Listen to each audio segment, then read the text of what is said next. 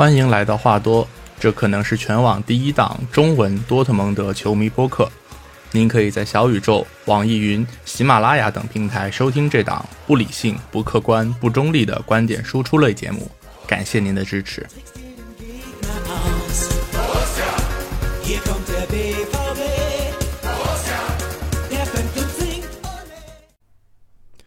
嗯，大家好，欢迎来到新一期的话多，我是 Steven。嗯，现在是七月七月二号，七月初。那么这个时候，球队已经重新集结，然后开始备战这个新的赛季。但是参加了国家队比赛日的球员，可以稍微得到一些多一点的休息时间，大概多一周左右吧。他们可能会在八号前后，呃，回到球队。这样，其实。我们球员还是怎么说非常辛苦的啊！那个上个赛季的联赛是到五月中旬结束，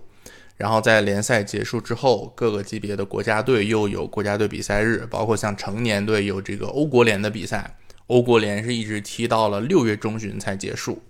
所以球员这些参加了欧国联的球员本身，他们就一直到他们的上个赛季，相当于是到六月中旬才结束，那么。新的这个赛季又因为年底有世界杯的这个原因，所以新赛季开始的时间也会相应的提早。像今年的第一轮德甲会在八月六号就开始，比往年是有所提前的。所以，呃，参加了国家队比赛日的这些国脚们，他们休息不到一个月的时间就要重新归队训练。那像因为我还是一个丹麦球迷嘛，然后丹麦联赛。情况可能比这个要更加严重一些。丹麦联赛它本来开赛时间就早，然后再提前的话，像它这个赛季第一轮联赛在七月十七号就要开始，所以像现在大部分球队都已经开始了，就是到国外的拉练的这个阶段。有的球员他可能上个赛季踢完了一个赛季，然后又紧接着去了国家队的比赛，然后休息可能不到两周的时间就又要。呃，回过头来参加俱乐部新赛季的这个集训，确实是，嗯，连轴转非常辛苦，强度非常大。这个怎么说？可以体谅吧？就是国际足联跟欧足联他们在安排他们的这个赛事的时候，各自有各自的考量。那可能是因为各种原因，对吧？比如说世界杯放在卡塔尔办，然后就只能放在冬天来踢，类似等等等等。嗯，组织方有组织方的考量，但是到最后。真正辛苦的，然后真正冒着受伤的风险去踢这些高强度的比赛的，其实说到底还是球员们。上来先稍微先稍微吐槽一下这个，我我个人觉得是一个不太合理的一个一一一个安排吧，对球员稍微有一点剥削了，我是这么认为的。啊，说回多特蒙德，说回多特蒙德，在这个休赛期期间呢，多特蒙德会安排五场不同的热身赛。第一场比赛会踢的对手是来自于德国第六级别联赛的吕纳队。这个时候，应我没记错，应该是在五号的样子。那这个时候国脚还没有归队，那参加比赛的球员应该也是会以一些非国脚和一些 U 十九的小朋友他们为主。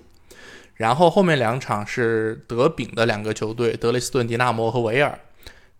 所以我们看到，其实这五场热身赛里面，前三个对手都不太强。然后从七月十五号开始，球队会到瑞士和奥地利边境的这个巴德拉格斯，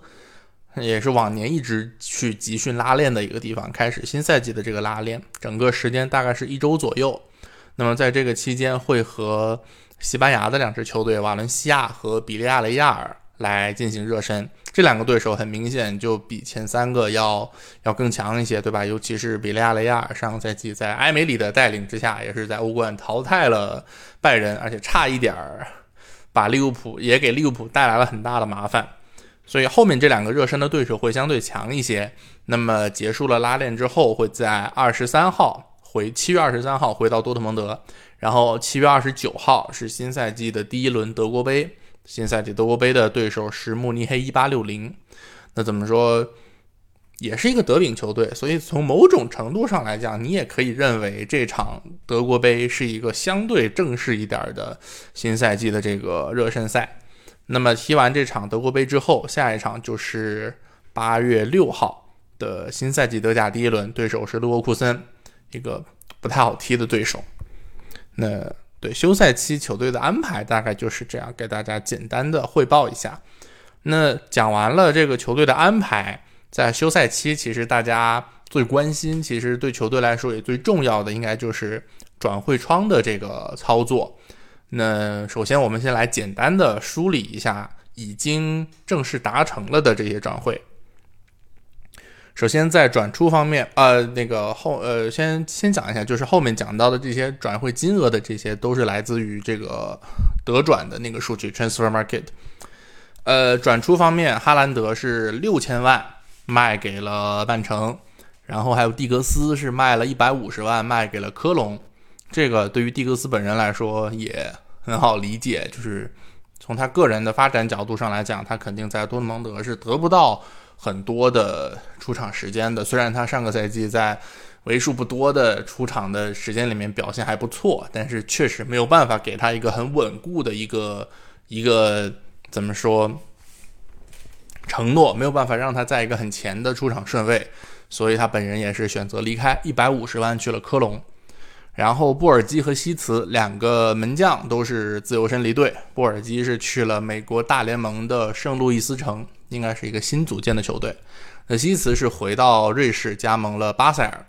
两个门将离队了。那另外还有两个球员扎加杜和维德塞尔，他们两个人也是合同到期离开，但暂时还没有下家。据说维德塞尔可能会去马德里竞技。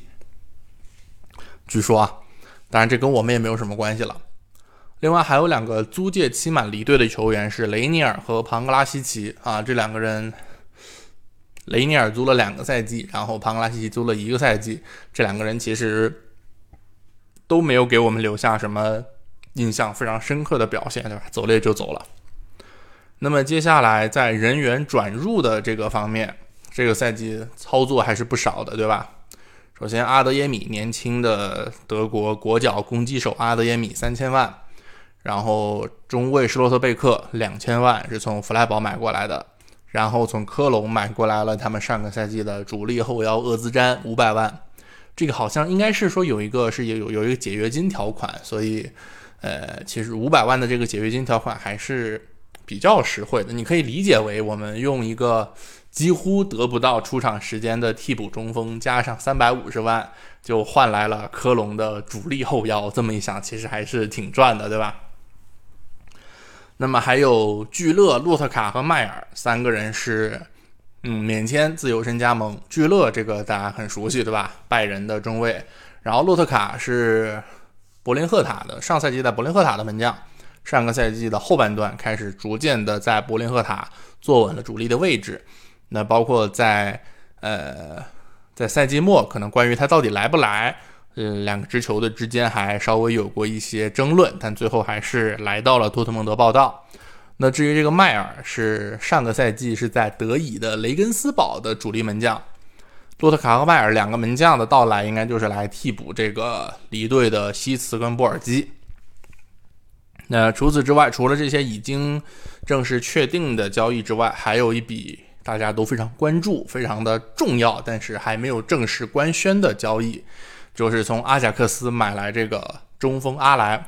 其实阿莱的体检已经完成了，而且他也跟包括特尔齐奇在内的一些俱乐部的教练也好、高层也好有过，呃，都见过面了。但是是因为阿贾克斯方面的要求，他们希望阿莱的这笔交易要放到七月份再官宣，因为这样的话，他们就可以把这笔交易的这个收益来算在呃下一个财年的这个。这个收入里面等于是比较方便他们做账，所以也是应阿贾克斯的要求，这笔交易暂时还没有官宣，但是应该应该也快了，可能就这几天了。那么除了这些新买来的球员以外，还有一些球员是刚刚从二队或者是从青年队提拔上一队来，重要的两个人，一个是上赛季已经。在上赛季末端已经稍微打上了一些比赛的英格兰边锋吉滕斯，还有就是右后卫塞米奇，两个人是从青年队提拔上来的。那如果我们来梳理一下这些新引进的球员的话，其实他们定位都还是比较清晰的，对吧？像阿德耶米和阿莱两个人都是攻击线上的补强，那其中阿莱毫无疑问是哈兰德的直接的这个替补人选。那阿德耶米的话呢，他既可以打边路，也可以打中路，同时他的速度冲击力非常强。那么我个人认为他可能更像是一个迟来了一年的桑乔的一个替身，有可能是这样。呃，另外施洛特贝克和聚勒他们两个人不出意外的话，会是新赛季的主力中卫搭档。其实，在刚刚过去的这个欧国联的这个比赛里面，德国队的四场联赛里面，他们也是有过一些呃搭档合作的这么一些经历。另外，厄兹詹科隆的这个后腰，他应该是维特塞尔的一个替身，是一个比较纯粹的防守型的后腰。然后，迈尔跟洛特卡刚才也讲过了，都是来顶替布尔基和西茨的两个门将，他们应该会在新赛季和翁贝豪恩。我们的这个自家培养的小门将应该会，他们三个人来一起争夺这个二门的这个位置。那除了这些已经正式达成的转入和转出交易之外，还有一些球员是有可能离队的。就是综合了各家媒体的报道，有一些球员是可能离队的。这些球员包括格雷罗、舒尔茨、阿坎吉、阿扎尔。埃姆雷詹还有穆科科，那其中穆科科目前来看，其实他留队的可能性是比较大的。穆科科的合同是在明年夏天到期，然后我们也知道上个赛季其实罗泽带队并不太喜欢他，但是特尔季奇还是还是比较欣赏穆科科的。在他接任主教练之后，也很快的和凯尔一起在做穆科科的工作。那球队方面也是。怎么说比较有信心吧？认为穆科科应该会接受球队的这个续约的这个报价，然后正式的跟球队续约。但穆科科面临的问题，一个是他的伤病伤病问题，对吧？上个赛季其实也是受伤受的比较多，所以比赛打的打的很少。再一个是穆科科作为一个攻击线上的球员，竞争其实还是比较激烈的。虽然说蒂格斯跟哈兰德走了，但是。他在同一个位置上，还是要面临包括阿莱、包括马伦、包括阿德耶米等等这些人的竞争。这是穆科科的一个情况。另外还有阿扎尔和埃姆雷詹这两个球员，我认为是属于可留可不留的类型，对吧？两个人其实都是经验比较丰富的当打之年的球员，二十八九岁。大概这个年纪，而且他们两个人都可以打很多个不同的位置，像阿扎尔可边可中，他甚至还在我们缺人的时候是顶到锋线去做一个伪九号，也是踢过的。那埃姆雷詹虽然是后腰出道，对吧？但是右后卫啊，包括中后卫啊都可以打，都是这种可以打很多个不同位置的成熟期的球员。虽然两个人可能。工资都相对偏高，然后之前在球队的表现也不是说那么那么的突出，但是我觉得就是属于那种，如果你收到了合适的报价，当然可以放他们两个走，但是如果没有很好的报价的话，把他们留在队里也还是有用武之地的，对吧？尤其是像这个赛季，因为涉及到这个世界杯的原因，所以可以预见的是。到了下半个赛季，世界杯结束之后，球员是会一个会有一个很很疲劳的一个状态，大家都会是这样。那么在这样的一种情况下的话，我觉得把这两个能够打很多不同位置的球员留下来，可能会有一些意外之喜，也说不准。而且他们两个人的合同都是到二零二四年才到期，所以没有那么没有必要那么着急的就把他们卖掉。其实再多留一年也不是不可以。那除此之外，另外三个人格雷罗、舒尔茨、阿坎吉，这三个人我认为是必须要清掉的。当然，这三个人虽然都是必须要清掉，但是他们的情况也不完全一样。首先，舒尔茨就纯粹是因为，呃，能力达不到，对吧？舒尔茨什么表现，大家 有目共睹。而且确实，舒尔茨的工资太高了，就是他在场上的这个表现，拿一个六百万的年薪，真的非常的过分，就是跟诈骗没有什么区别。所以就需要赶紧的给钱就卖，然后赶紧把他送走来止损，这样也能清出一些这个工资的空间来。另外两个人格雷罗跟阿坎吉其实情况比较类似，他们两个人都是合同到明年夏天到期，所以今年其实是最后一个能卖上价格的转会窗，所以要卖就得赶紧卖。那格雷罗在刚刚过去的这个赛季，他的表现下滑其实是有目共睹的。虽然说没有像舒尔茨那样差到天怒人怨的那个地步，但确实跟他前几年那种左路进攻发动机的那个感觉比起来的话，确实上个赛季在进攻端下滑非常明显，然后防守端的短板也依然存在，成为了很多对手呃利用的一个突破口，所以考虑把它卖掉也是很合理的。那阿坎吉虽然说表现确实是上个赛季是球队里最好的中后卫，但是毕竟我们现在有了施罗特贝克和聚勒，那么这两个人一来，阿坎吉的位置就很尴尬。球队之前也尝试过跟他续约，但是他明确的拒绝了球队的续约合同。所以在今年夏天把阿坎吉送走的话，其实应该是，嗯，对各方都好的一个一个结果。阿坎吉能够去到一个。可以给他稳定的首发位置的一个球队，然后多特蒙德能够收回一些钱，然后也可以清出来阿坎吉的这个工资空间。这是可能离队的几个球员的情况，但是现在有一点很尴尬的地方，就是刚刚说的这几个 要清的人好像都卖不太出去。嗯，阿坎吉我们知道是儿魔梦，对吧？一直是。从小就是曼联球迷，但是曼联那边新上任的滕哈赫好像对阿坎吉不是很感兴趣，他更想要的是他之前在阿贾克斯带过的矮个中卫停博。那另外一边其实还有阿坎吉自己是说他想去英超踢球嘛？那么其实英超像切尔西也是在今年夏天有一个后防的大洗牌、大换血，但是也没有传说说。呃，也没有什么动静，传说过跟跟阿阿坎吉有什么关系？那至于舒尔茨，舒尔茨之前短暂的跟拉齐奥传过一阵子，对吧？但是跟拉齐奥的这个传言，就是只是稍微的传了一下，然后就没了消息。我非常怀疑，可能是拉齐奥的教练萨里之前没怎么看过德甲，就听说有一个前德国国脚左后卫就想买，后来紧急的。补了一个课，发现这个人确实不行，就悬崖勒马不买了。我觉得很有可能是这样。对，所以舒尔茨也是一个无人问津、无人问津的状态，对吧？就是确实他现在的这个水平，能够去的那些球队肯定是掏不起他这个六百万的工资的。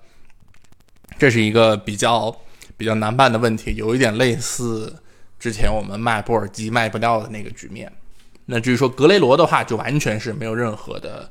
消息说有球队对他感兴趣，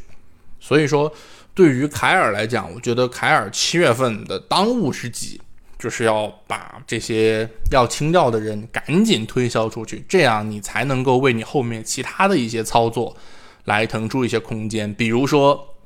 江湖盛传球队非常感兴趣、非常想买的霍芬海姆的德国国脚左后卫劳姆。这个也是传了，其实得就得有挺长时间的了。但是我个人啊，这是我个人的一个观点，我对老姆不太乐观。首先，虽然说老姆现在有要成为德国国家队主力左后卫的趋势，在刚刚过去的这个赛季里面，他已经在德国国家队完成了九次的出场。虽然有这个坐稳主力的趋势，但是他只踢过一个赛季的德甲。就是刚刚过去的这个赛季是老姆职业生涯的第一个德甲赛季，那只踢了一个赛季的好球，霍芬海姆就想把它卖到三千多甚至四千万，还是一个边后卫的这个位置，我觉得这样一笔交易风险实在是太大了，这是其一。其二，从一个玄学的角度来讲，多特蒙德上一次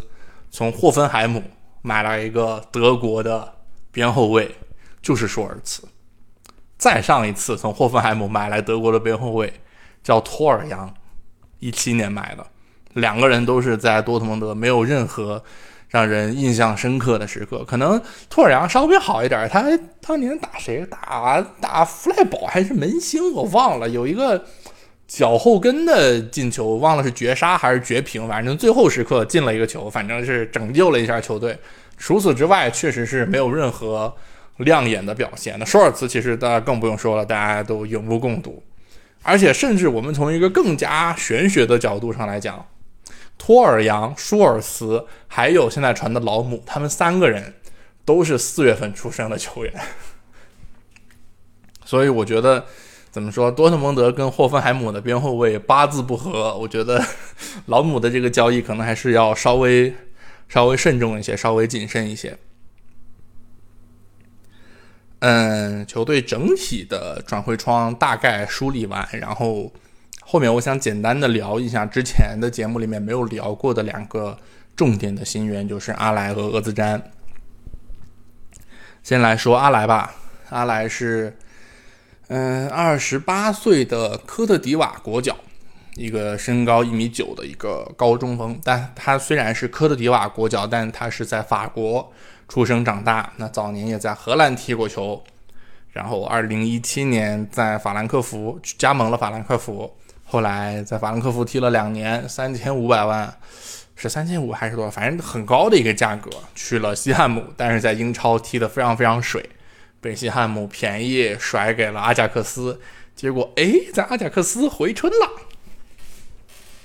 当年阿莱在法兰克福那个时候，其实我想很多人应该都有印象。阿莱、约维奇还有雷比奇三个人的这个三叉戟，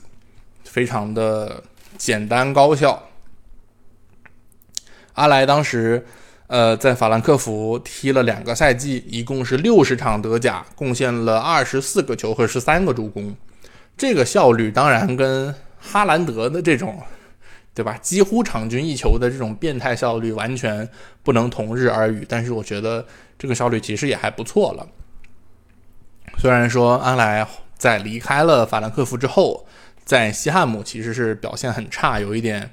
有一点水货的这个嫌疑，但是他在阿贾克斯的这个表现还是还是挺不错的。上个赛季在阿贾克斯是他职业生涯第一次踢欧冠的比赛。八场欧冠正赛进了十一个球，平均六十一分钟进一个球，这个数据是在历史上所有欧冠进球超过五个球的球员里边，他的这个效率是最高的，历史最高。上个赛季除了阿贾克斯的最后一场欧冠被淘汰的那场比赛是八分之一决赛第二回合对本菲卡，除了这场比赛之外。前七场比赛，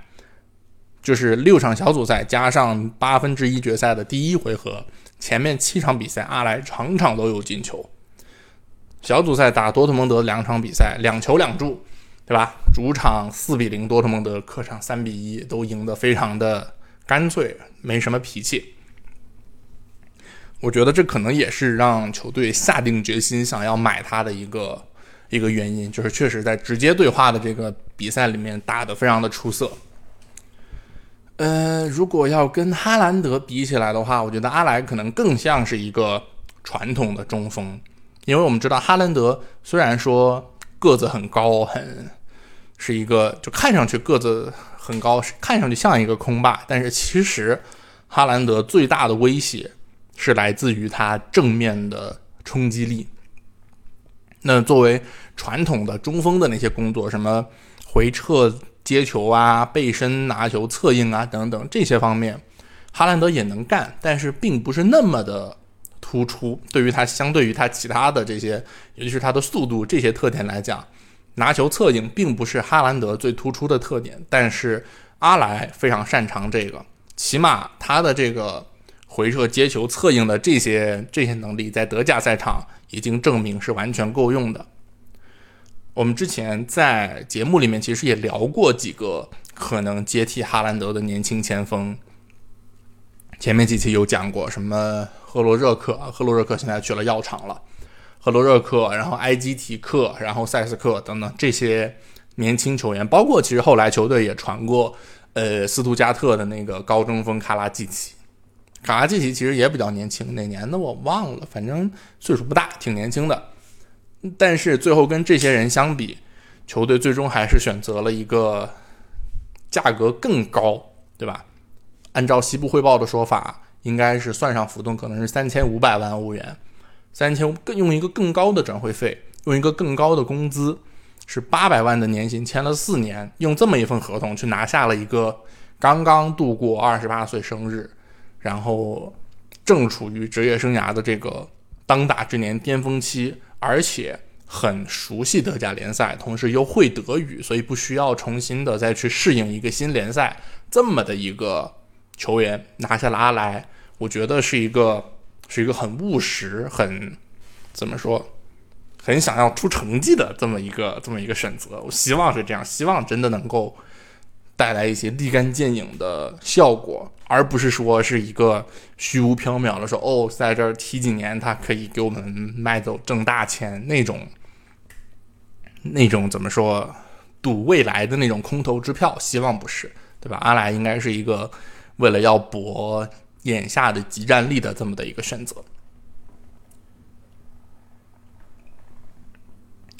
嗯，说完阿莱，然后再来讲一下厄兹詹。厄兹詹是一九九八年出生，是一个土生土长的科隆人，但他是从这个名字你就能看出来，他是一个土耳其后裔。厄兹詹是九岁进入科隆青训营，中间除了在基尔租借过一年之外，从来没有离开过科隆，是一个非常根正苗红的科隆人。那他其实从小到大一直是德国各个级别青年队的重要成员，但是在成年国家队层面，他在今年三月选择代表了土耳其国家队出战，现在是土耳其国家队的主力后腰。上个赛季，厄兹詹在科隆打了三十一场德甲，多数的时候都是四四二零型。哎，我现在 对四四二零型这个体系有一点 PTSD。就是一说到这个，就想起上个赛季初罗泽带队踢的那几场比赛。啊，对啊，上个赛季鲍姆加特在科隆打的是一个四四二零型，或者你可以说是四幺二三或者四幺三二这么的一个这么的一个体系。那厄兹詹多数时候打的都是这个体系里面唯一的那个单后腰，或者偶尔他也会打四二三幺的双后腰之一。总之是一个相对比较纯正的防守型后腰，然后传球是他的一个弱点。嗯，上个赛季德甲成功抢断了四十五次，在所有球员里面排第十一，还算过得去吧。然后，呃，在德甲成功压迫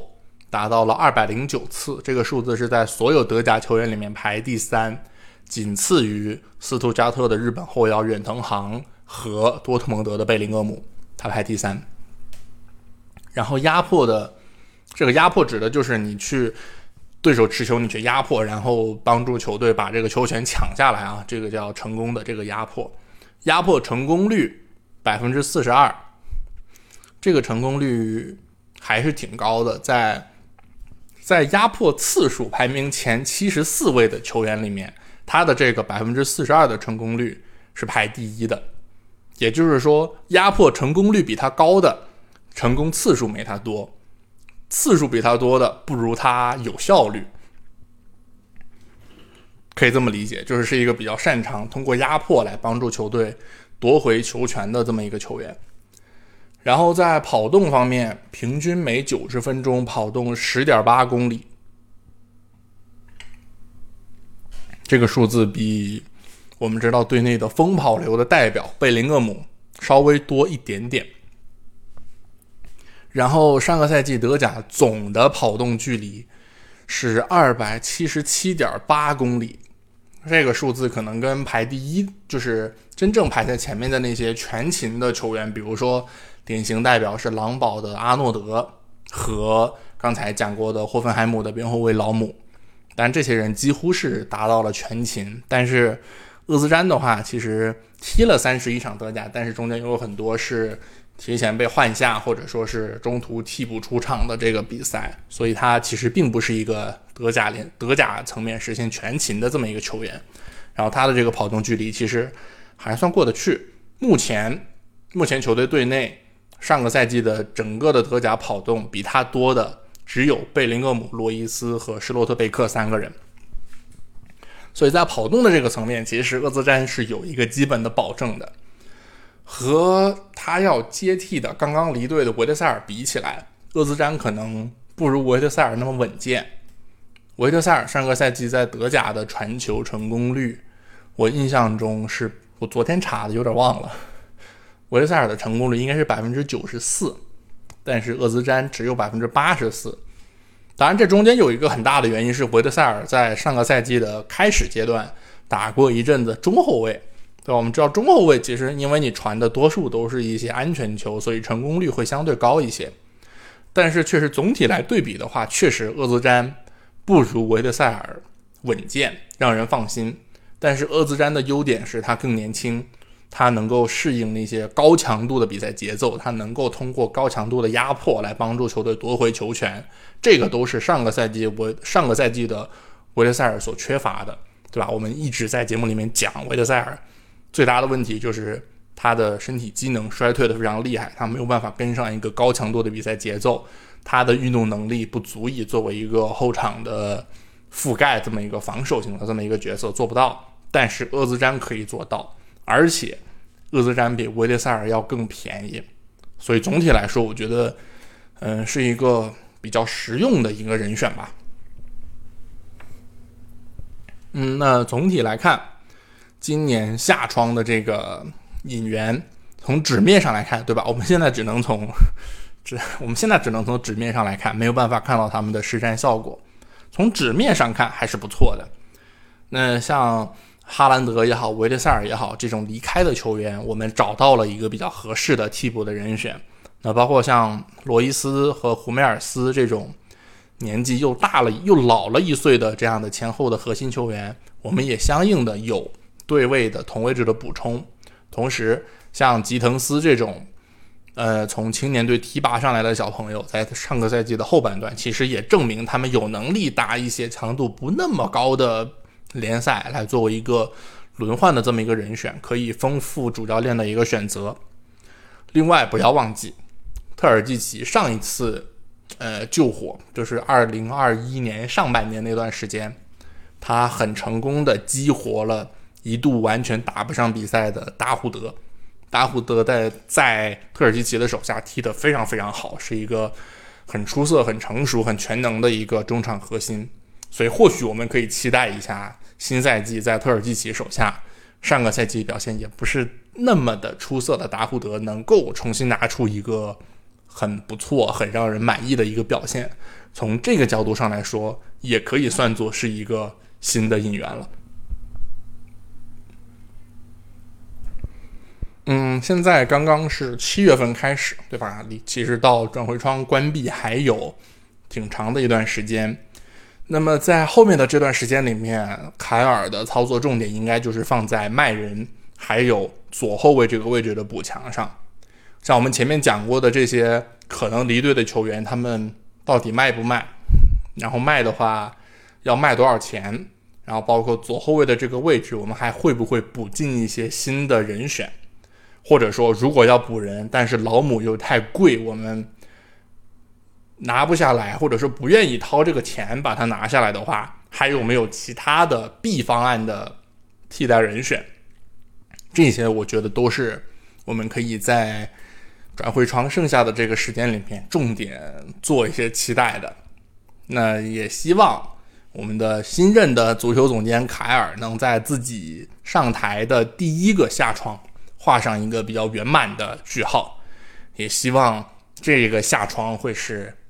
一个好的开始，就像标题讲的，好的开始可能是成功的一半。我们希望能够给新赛季的征程，或者说给凯尔作为足球期作为足球总监的这个未来的这些日子，来开一个好头，做一个好的开始。嗯，好，那么这期差不多内容就是这些。嗯。下一期什么更什么时候更新，我也 我也不是很知道，也没准等到新赛季开始，或者说中间有什么什么突发事情值得聊的话，可能也随时随时更新吧。啊，另外到最后打一个小广告，如果你真的听到这里的话，非常非常感谢。然后我在之前的节目里也讲过，我现在人是在以色列工作，那么在以色列期间，我也开了一档新的播客。来分享一下我在以色列工作的一些所见所想、一些见闻、一些想法、一些心得等等等等，开了这么一档播客，名字叫做《Ringing Bells》。这个名字是来自于这个酷玩乐队的《Viva La Vida》里面的歌词儿。Ringing Bells，如果你用小宇宙的话，可以在小宇宙搜索这个这个节目名 Ringing Bells，R I N G I N G，然后空格 B E L L S，Ringing Bells，可以在小宇宙搜索搜索这个名字，然后来收听一下，非常感谢。本来本来想了一下，要不要在开头放这个广告，后来觉得哎不太好，可能还是放到 放到结尾来会。稍微合适一点吧。行，那我们这一期就先聊这么多，下一期不知道什么时候更新的节目再见吧，拜拜。